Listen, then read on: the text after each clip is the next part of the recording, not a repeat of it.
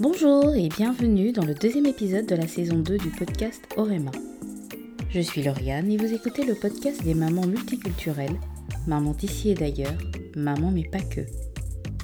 Aujourd'hui, je donne la parole à une professionnelle sur un sujet qui touche malheureusement plusieurs d'entre nous, le burn-out maternel. Et oui, le burn-out ne concerne pas que la sphère professionnelle. 5 à 8% des parents seraient concernés par cet état de détresse. Avec Sabrina Tagbalout, psychopraticienne et maman, nous avons échangé autour du burn-out maternel. Comment le reconnaître? Quelles en sont les conséquences et comment faire pour s'en sortir? Je vous laisse découvrir notre conversation et vous souhaite une bonne écoute.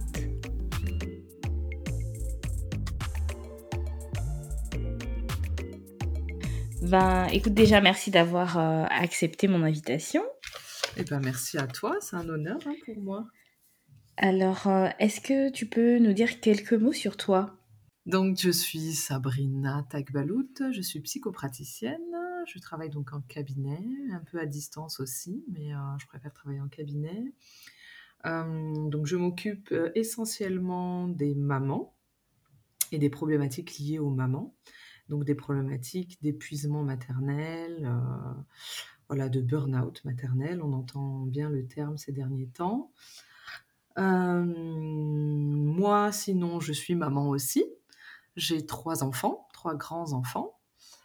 Et, euh, et puis voilà, qu'est-ce que tu voudrais savoir d'autre? Alors, quand tu dis grands enfants, ils ont quel âge? Alors le grand a 16 ans, le deuxième a 13 ans bientôt et ma fille, euh, la dernière, a 9 ans et demi. Ah oui, d'accord. Donc en effet, ce sont de grands enfants. Ouais. Et euh, ça fait longtemps que tu exerces ce métier?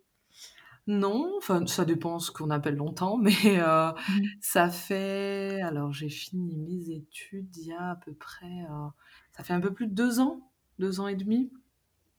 D'accord. Et tu as décidé de, de te spécialiser, on va dire, sur les mamans euh, en, en burn-out parental, c'est ça? En, oui, en burn-out euh, maternel, parental, euh, ben, ça, ça toucherait les deux parents. Mais pour le coup, maternel. euh, Oui, là, en burn-out maternel, oui. Alors, comment ça se fait que j'ai décidé de me spécialiser?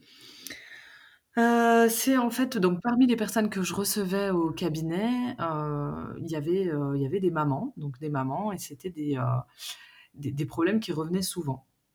Le fait d'être épuisée en tant que maman, la, perte de repères, tous les problèmes que ça engendrait.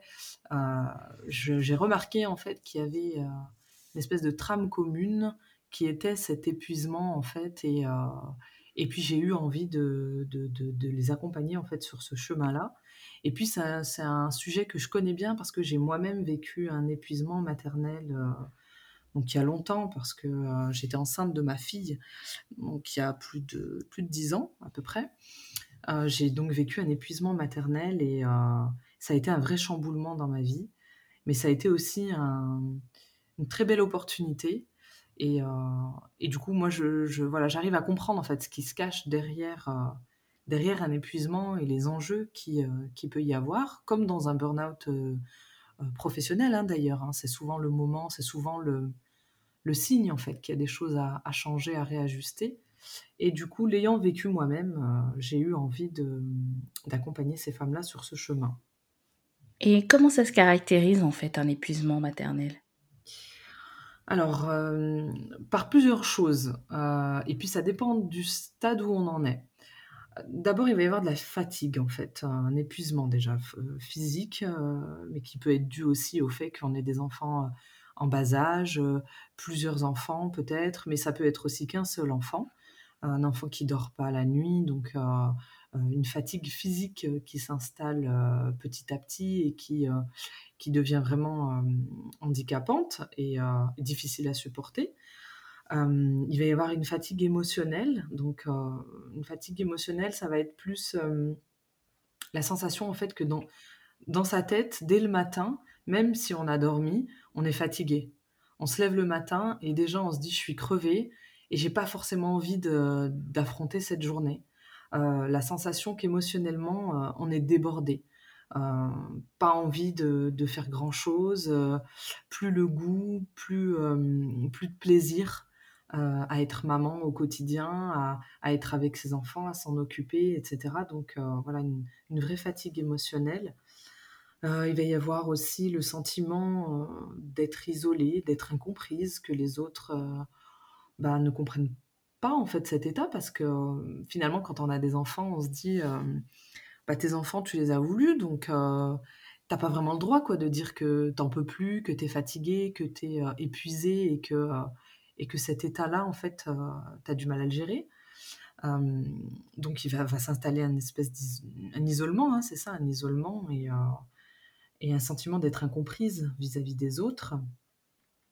Qu'est-ce qu'on va avoir? On peut avoir aussi, une espèce de distanciation, en fait, qui se met en place, un détachement avec, heu, avec ses enfants. Heu, parfois, on entend, heu, ben, s'il tombe, et qu'il se fait mal, ben, je m'en fous. Voilà, ça va être ce genre de petites phrases qui vont être un petit peu alertes, dans le sens où, on n'a plus d'énergie, en fait, à leur donner. On n'a plus, on est on est soi-même en mode, économie d'énergie, en fait, en mode survie et du coup, quand ils vont, heu, ils vont réclamer, en fait, heu, de l'énergie et ben, on n'en aura plus. Donc on va petit à petit se détacher et c'est purement, un instinct de survie, hein, que de faire ça. Mais voilà, on va petit à petit, va se mettre une espèce de distance avec eux et un détachement. Ça donc c'est c'est assez alerte quand ça se quand ça se passe. Et puis, bien sûr, il va y avoir, ben, tout ce qui accompagne un état de mal-être, hein, une perte de confiance en soi, d'estime, d mmh, la confiance en ses capacités, en son rôle de mère, heu, voilà, sur l'avenir, une, déprime aussi, heu, un état de mal-être, quoi. D'accord. Ce que tu décris, ça ressemble un peu à la dépression, j'ai l'impression. Ouais, ouais, ça ressemble parce qu'il y a des, heu, des facteurs communs, hein, avec une, avec une dépression. Quand on est en dépression, heu, bah, on n'a pas envie non plus, heu, le matin, on n'est pas bien. Oui, il y a plein de choses, en fait, qui, qui se ressemblent. Mais un bu un burn-out, ça s'installe de façon un petit peu insidieuse, heu, on le voit pas trop arriver, on fait comme s'il y avait rien, on est un petit peu dans le déni, on pense que c'est rien et puis du jour au lendemain, c'est la goutte d'eau qui fait déborder le vase. Heu, souvent dans des burn-out professionnels, on voit des personnes, heu, bah, qui font un malaise. Le corps, il lâche en fait complètement. Heu, moi j'en connais qui, qui se sont fait, ramener à l'hôpital, voilà, enfin, sur leur lieu professionnel. Bah, maternelle, ça va être un peu la même chose, c'est-à-dire que la la goutte d'eau va faire déborder le vase et puis la maman, elle va elle va tout lâcher en fait du jour au lendemain. Elle va craquer. Ouais, elle va craquer complètement. Mmh Alors on parle beaucoup de charge mentale en fait, heu, c'est beaucoup de mamans se plaignent en fait de la charge mentale qui pèse sur elles parce qu'il y en a énormément autour de déjà en tant que femme et en plus en tant que maman souvent, heu, tout ce qu'il y a à gérer autour de de l'éducation et du quotidien même d'ailleurs des enfants. Je je m'avance peut-être, mais c'est certainement une des causes, heu, principales mmh, d'épuisement maternel? Alors oui, oui, parce que la charge mentale, hem, alors la charge mentale en fait, heu, ouais, c'est un problème sociétal. Vraiment, c'est quelque chose qui est dû, bah, à notre train de vie aussi donc ça va toucher les mamans, mais pas que. Ça va toucher aussi, les hommes, hein. On pense toujours que c'est que les femmes parce que c'est plus, les femmes, qui en parlent et puis c'est vrai que, bah, ça touche plus les femmes, malheureusement. Mais mais la charge mentale, ça touche un petit peu tout le monde aujourd'hui dans notre société et effectivement, quand on a des enfants et qu'on est déjà un petit peu fatigué, quand il y a des petites choses qui commencent à s'installer, quand, quand on est débordé par, une tonne de choses à penser, et que beaucoup de choses pèsent sur les épaules d'une seule personne, bah, ça vient pousser encore un petit peu plus cette maman dans ses retranchements, en fait et donc heu, oui, effectivement, ça ça joue. Et il y a d'autres, d'autres facteurs d'épuisement maternel selon toi? Heu, d'autres facteurs? Moi, je je pense en fait, comme comme, le burn-out encore une fois, professionnel, je pense que, une maman qui fait un burn-out maternel, heu, elle le fait pas pour rien. C'est-à-dire qu'elle arrive souvent, hein, moi ce que je vois, hein, c'est que c'est des mamans qui arrivent souvent à un moment donné de leur vie où elles ont besoin que certaines choses soient remises sur le tapis et que les cartes soient redistribuées. elles sont dans un rôle qu'elles ont voulu, la plupart du temps, et elles aiment ce qu'elles font, elles aiment leurs enfants, c'est pas une question d'amour ou de, de, c'est pas de ce domaine-là, c'est juste que elles sont débordées et elles sont dans un rôle qui, leur est difficile. Et c'est difficile d'être dans ce rôle, mais c'est aussi difficile de s'en extirper. Et du coup, il faut, faut redistribuer les cartes. Voilà, il faut, il, faut voir comment on peut articuler sa maternité, sa façon d'être maman différemment. Donc, se tourner un peu plus vers soi, parce que c'est souvent aussi des mamans qui s'oublient complètement. elles sont que dans leur rôle de mère, bizarrement, alors qu'elles elles, en peuvent plus, mais elles se sont enfermées elles-mêmes en fait hein, dans ce rôle de mère. Et, et oui, ça vient, bah, ça vient alimenter en fait cette, cet état où elles sont focalisées sur ce rôle-là et elles oublient complètement qu'elles sont autre chose. Et bah, tout l'enjeu, ça va être de, de reconnecter avec cette femme qui, qui, est avant tout une femme, en fait.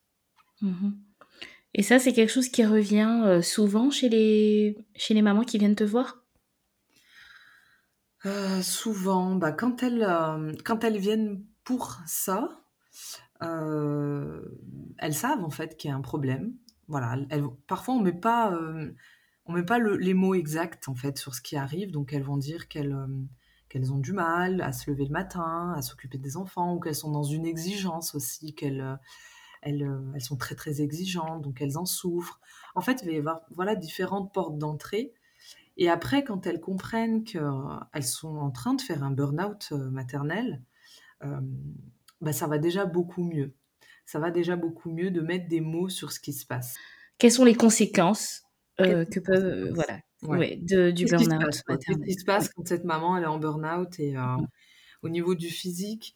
Alors bien évidemment il va y avoir euh, des conséquences hein, comme tout mal-être, des pleurs, de la déprime. Ça va être aussi parfois des mamans qui vont beaucoup crier, beaucoup beaucoup crier et crier c'est vraiment épuisant. ça demande une énergie incroyable et quand on en a très peu, ben voilà, c'est épuisant et puis, on va retrouver cette envie de fuir chez les mamans. On a une envie de fuir, de tout abandonner. Et malheureusement, ça peut aller dans des cas, cas extrêmes jusqu'à l'envie de, mourir, en fait. Que tout s'arrête. que tout s'arrête. Et, la seule issue pour que tout s'arrête, chez certaines personnes, ça va être bah, de, de, mourir. Donc vraiment, c'est dans des cas extrêmes, hein, mais cette idée-là, elle peut parfois survenir et c'est effrayant pour les, pour les mamans, c'est effrayant d'en arriver là. Donc les conséquences, voilà, il va y avoir toutes ces conséquences physiques. il peut y avoir une perte de poids ou au contraire une prise de poids parce qu'on va se réfugier dans la nourriture. ça peut faire des problèmes aussi bah, de couple parce que forcément on est dans un état où on n'est plus du tout disponible pour son couple. Il peut y avoir des problèmes de, famille aussi famille élargie, hein, frères, sœurs, maman, papa. Euh, voilà, quand, euh, quand on n'est plus aussi disponible euh, mentalement pour, pour passer des bons moments, qu'on n'y arrive plus, bah, ça fait aussi ce genre de problème. Et puis voilà, tous les problèmes de santé hein, qu'il peut y avoir quand, quand on n'est pas bien, le mal de dos, des problèmes respiratoires, c'est des, crises d'angoisse, des problèmes digestifs aussi parfois. Toutes un tas de choses. Est-ce que, est-ce que l'entourage peut comprendre l'épuisement maternel? Parce que comme tu disais tout à l'heure, en fait, entre ça et les injonctions de la société, en fait, finalement, où tu as voulu être mère, donc tu l'assumes et puis en plus, c'est quelque chose de merveilleux, certaines n'y arrivent pas, donc tu devrais forcément être heureuse et finalement ne te plains pas. Est-ce que quand même, il y a, est-ce que l'entourage, la société, la famille peut arriver à se dire euh, oui, en effet, elle n'en peut plus, elle a besoin d'aide, le reconnaître et, euh, et aider la maman. Ça arrive ça? Alors, euh, on a de la chance, entre guillemets, c'est que ces dernières années, quand même, il y a, quand même beaucoup de, tabous qui sont levés. autour de la maternité, autour des femmes, donc ça, c'est vraiment vraiment bien et notamment autour de l'épuisement maternel, on voit que ça commence à à faire son bout de chemin, qu'on en entend parler de plus en plus. Donc les familles, elles peuvent comprendre, si elles sont un petit peu au courant. Mais avant ça, difficilement. Déjà la maman, elle-même, hein, si elle connaît pas, le burn-out maternel, bah, elle aura du mal à comprendre ce qui se passe. Mais l'entourage, il peut comprendre dans le sens où on lui explique aussi. Heu, les conjoints, les conjoints peuvent très bien comprendre ce qui se passe, quand on leur explique, ce qu'il en est, le pourquoi du comment, comment on en est arrivé là et cetera.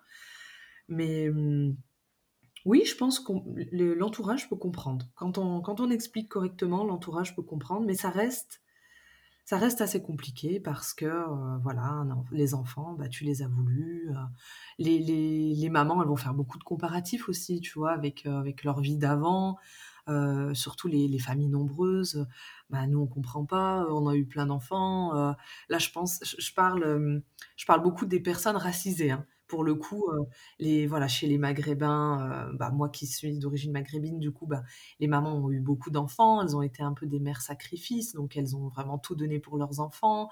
Donc heu, quand tu en as as 2 ou 3 et que tu dis que tu es épuisée et que ça va pas du tout, tu risques de ramasser, le contre-coup de, «Mais tu blagues, heu?»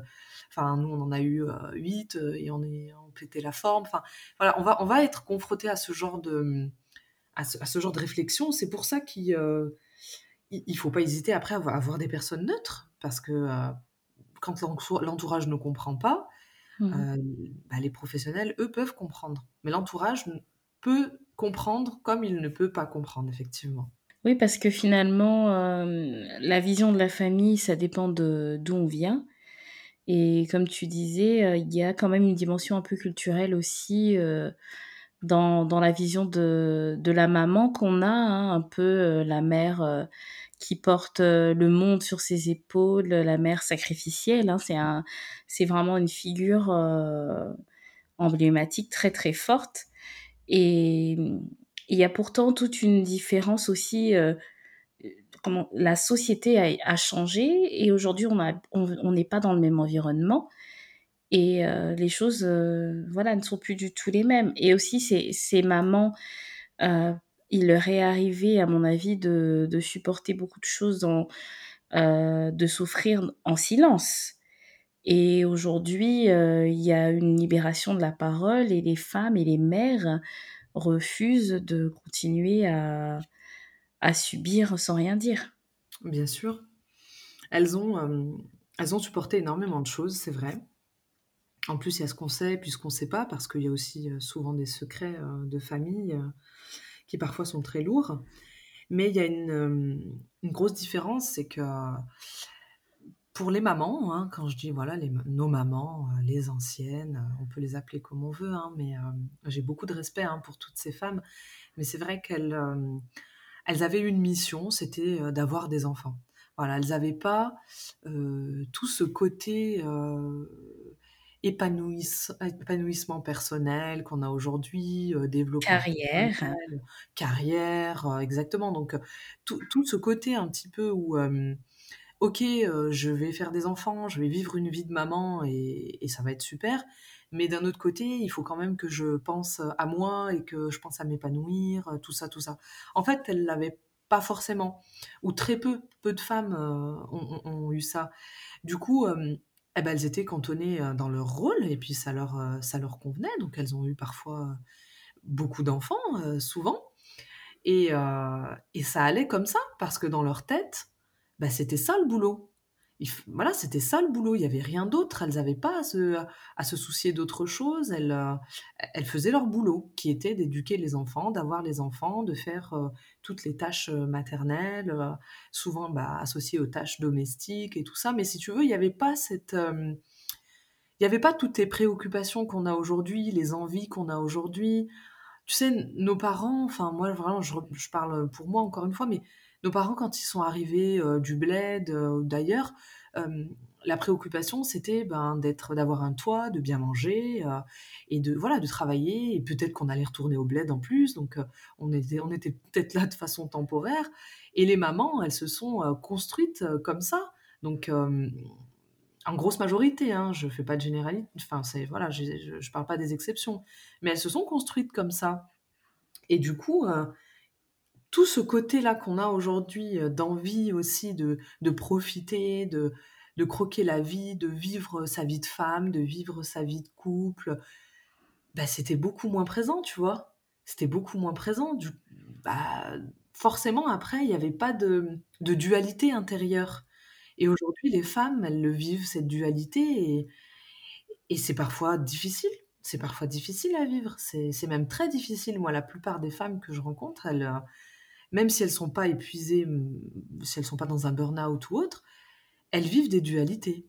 Que ce soit au niveau du boulot, elles sont toujours partagées entre, heu, avoir des enfants, reprendre le boulot, quand est-ce que je vais reprendre, quand est-ce que c'est le bon moment?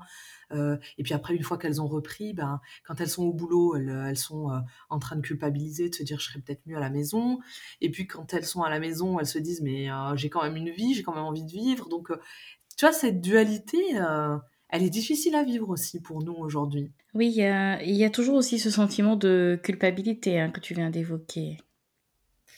Ouais, le sentiment de culpabilité, il est incroyablement présent chez chez les les femmes, en règle générale, honnêtement, et puis les mères encore plus. Une les mamans, elles culpabilisent. Quand elles sont avec leurs enfants, elles culpabilisent de pas avoir de temps pour elles et quand elles prennent du temps pour elles, elles culpabilisent de laisser leurs enfants.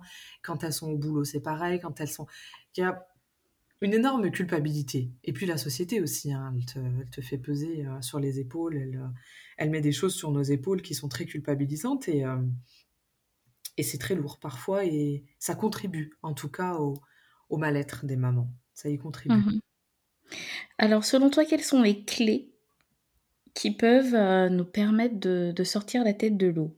Qu'est-ce qu'on peut mettre en place concrètement pour, heu, bah, en amont plutôt pour, heu, pour éviter, d'être épuisé? Pour éviter d'être épuisée, hem, alors moi, comme je l'ai dit tout à l'heure, je pense que quand on arrive à un burn-out, c'est pas pour rien.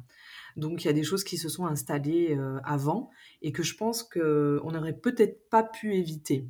Parce que, heu, comme toutes les crises de vie, heu, parce que c'est une réelle crise, hein, heu, ça vient aussi, ben, remettre les choses un petit peu en place et ça vient, redistribuer les rôles, hein, comme je disais. Donc, il y a des choses qui sont aussi, bonnes à vivre. C'est ce qu'on, c'est ce qui est c'est ce qui est difficile quand, quand en fait, j'ai une maman en burn-out, heu, maternel en face de moi et que moi je sais que ça va être aussi l'opportunité pour elle de grandir. Mais ça, quand on est au fond du trou, on le voit pas. On le voit pas et parfois, heu, bah, on est un peu trop au fond du trou et ça va un petit peu trop loin. Mais bon, hem, donc pour éviter certaines choses, en tout cas, pour éviter d'en arriver à à être épuisé avec ses enfants et que ça aille trop loin, il faut pas se perdre de vue. Faut pas oublier qu'on est une femme avant d'être une maman. Ça, c'est, heu, c'est hyper important. Donc, heu, de garder du temps pour soi, de qualité, parce que, heu, du temps pour soi, ça ça ça veut tout dire et rien dire, en fait. Le temps de qualité, c'est-à-dire vraiment quelque chose qui fait plaisir, des choses, qui nous nourrissent, de continuer à avoir des des projets, voilà, c'est d'apprendre, en fait, à jongler entre plusieurs vies sans se perdre de vue, tu vois? Hem, il faut pas aussi hésiter quand on commence à être un petit peu fatigué, épuisé, quand on sent qu'on a la tête un petit peu sous l'eau, à demander de l'aide à sa famille, à ses amis, hein, ça sert à ça, donc heu, à demander à ce que, heu, on nous prenne les enfants, heu, par-ci, par-là, des petites heures ou bien plus, des week-ends, voilà, demander de l'aide, demander, du soutien. Heu, de parler aussi pour rompre l'isolement parce que c'est important aussi de déposer des mots. Donc si on a, heu, la chance d'être entouré, ben, il faut le faire, heu, auprès de ses amis, auprès de ses proches, de sa famille, pouvoir dire: «Bah, là là c'est difficile, je vis une période difficile, je me sens complètement submergée», voilà, déposer des mots, ça fait déjà énormément de bien. Et puis après, après il y a, il y a tout l'aspect, accompagnement, bien sûr. Quand on sent qu'on n'y arrive plus, quand on a du mal à à à faire à porter plusieurs casquettes et qu'on sent qu'on est en train de glisser petit à petit, et que voilà, même quand on a qu'on a que le rôle de maman au foyer, heu, et que et que ça devient difficile, heu, parfois c'est nécessaire d'être aidé par un par un professionnel, vraiment. Ouais, carrément, ce parce que, heu, j'en parlais dans l'épisode, bo hem, crossover que j'avais fait avec, Jessica de, Je peux pas, j'ai thérapie qui justement, fait la promotion de de la santé mentale. Mmh en fait, on peut parfois demander de l'aide à des proches, mais en fait, ils ne sont pas équipés pour recevoir notre, demande d'aide et à ce moment-là, il faut se tourner vers des professionnels, des personnes qui ont ça pour métier, en fait, d'aider, heu, de venir en aide, heu, aux personnes, en détresse, quoi. Oui, bien sûr, c'est, mmh, c'est pas du tout la même chose, hein. Ah, en fait, au au mmh, avec la famille, on en a besoin, hein, on a besoin d'être, d'être entouré, hein. Tu sais, moi, j'aime bien, heu, le le, mmh, dicton qui dit qu'il faut tout un village pour, éduquer un enfant parce que je trouve que c'est vrai. C'est vraiment vrai. A et tu vois, c'est ce qu'elles avaient quand on parlait tout à l'heure de nos mamans. Hem, elles étaient quand même entourées, elles ont réussi quand même à créer ce village malgré le fait qu'elles, elles aient laissé leur famille, souvent, au pays. Elles, ont quand même réussi à recréer ça un petit peu, avec les copines, à se voir régulièrement. Enfin, en tout cas, moi, je sais que quand j'interroge des mamans autour de moi, ma maman notamment, ben, elle avait quand même ce village qu'elle avait quand même réussi à recréer et ça, c'est hyper important. Ça, c'est un soutien qui est, heu, mais enfin, je veux dire, c'est Inestimable. Mmh. oui, c'est vraiment très, très, très important de de recréer ça quand on peut le le recréer autour de soi et quand on sent qu'il y a des choses qu'on peut pas dire à à ses proches et qu'on n'a pas envie aussi et que voilà, a on n'a pas envie de tout partager et ben oui, c'est important de se tourner vers un vers un thérapeute qui est neutre et qui aussi a les outils et qui voit les choses, hem, qui voit les choses différemment. Parce que, hem, la vie de quelqu'un, heu, qui nous connaît, déjà c'est c'est pas la même chose. On va pas on va on va se censurer sans le vouloir. On va pas tout dire, quand on se con confie à une amie ou à On a peur d'être jugé aussi Bien parfois, sûr, on incompris. Mmh. pas compris, donc en fait, on va se censurer et parfois ça se fait complètement inconsciemment, hein. Mais, ça se fait différemment, voilà, et puis la vie de la personne, ça sera toujours vis-à-vis d'elle, tu vois? C'est, heu, le plus d'un thérapeute, c'est qu'en fait, heu, il n'a pas de jugement. Il n'a pas, hem, il il n'a il n'apporte pas sa vision des choses à ton problème.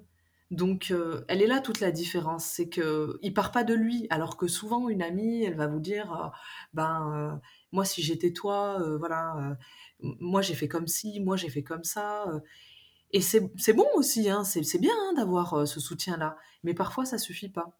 Parfois on a besoin de quelqu'un qui, heu, qui qui heu, nous sorte un peu la tête du du guidon, quand on a la tête dans le guidon et qui qui le fasse de façon plus professionnelle, quoi. Mmh Oui, bah, écoute, je suis tout à fait d'accord avec toi. Bah, moi j'ai fait, je pense que je t'ai posé les questions que que j'avais en tête. Heu, je ne sais pas si toi tu tu aimerais rajouter quelque chose qui pourrait venir en aide, heu, à une maman qui qui sent actuellement que peut-être elle est en train de de frôler le burn-out? Ah, qui sent qu'elle est en train de frôler le burn-out, hem, si elle le sent, c'est déjà bien, en fait. Il faut vraiment être attentive à ce qu'on ressent et se tourner un petit peu vers l'intérieur, tu vois? Et si elle le sent, bah, c'est peut-être le moment pour elle de de regarder ce qui se passe, d'aller, interroger ce qui se passe à l'intérieur et de voir comment elle pourrait faire pour s'aider elle-même, en fait, dans un premier temps. Voir de quoi elle aurait besoin, si c'est juste de parler à une amie ou si c'est plus. Et puis, et puis de s'occuper d'elle. Vraiment, les mamans, en fait, elles ont tendance à s'oublier, vraiment. Et ça, c'est c'est dommage parce que, hem, une maman qui est en forme, une maman qui prend soin d'elle, c'est aussi déjà un exemple vis-à-vis de ses enfants, heu, de leur montrer que, heu, que voilà, il faut il faut prendre soin de soi parce que, parce qu'on est la personne la plus importante pour nous, hein, les enfants, à un moment donné, ils s'en vont, hein, de la maison, ils font leur vie, donc heu, il reste nous et c'est important aussi de prendre soin de nous, avant tout et puis, heu, quand on prend soin de soi, de sa santé physique, de sa santé mentale, de son bien-être, de son épanouissement eh ben, on est une meilleure, heu, une meilleure, maman pour ses enfants et ça, c'est très important. Il faut pas hésiter, en se disant, «Je suis une mauvaise mère», parce que c'est souvent ça, hein, «Non, je veux pas consulter» ou «Je suis une mauvaise mère, c'est pas la peine». Non, au contraire, cette démarche-là, vous êtes en train de la faire justement, dans une optique de de de meilleur, de mieux-être. Donc c'est ça qu'il faut garder en tête. C'est toujours pour aller de l'avant, c'est toujours pour grandir et pour être mieux. Donc heu, donc si on sent qu'on n'est pas bien, ben, voilà, il faut il faut se prendre en charge. OK. Bon, ben, c'est noté. Ben, je te remercie Sabrina. C'est moi qui te remercie, vraiment avec plaisir. Et heu, ben, je mettrai, hem, heu, ton compte Instagram. Je pense que, voilà, pour que les mamans qui sont intéressées par ton travail puissent voir, heu, tes partages autour de de la santé mentale, c'est c'est important et c'est très intéressant. Oui, écoute, avec plaisir. Je te remercie Lauriane. Merci beaucoup.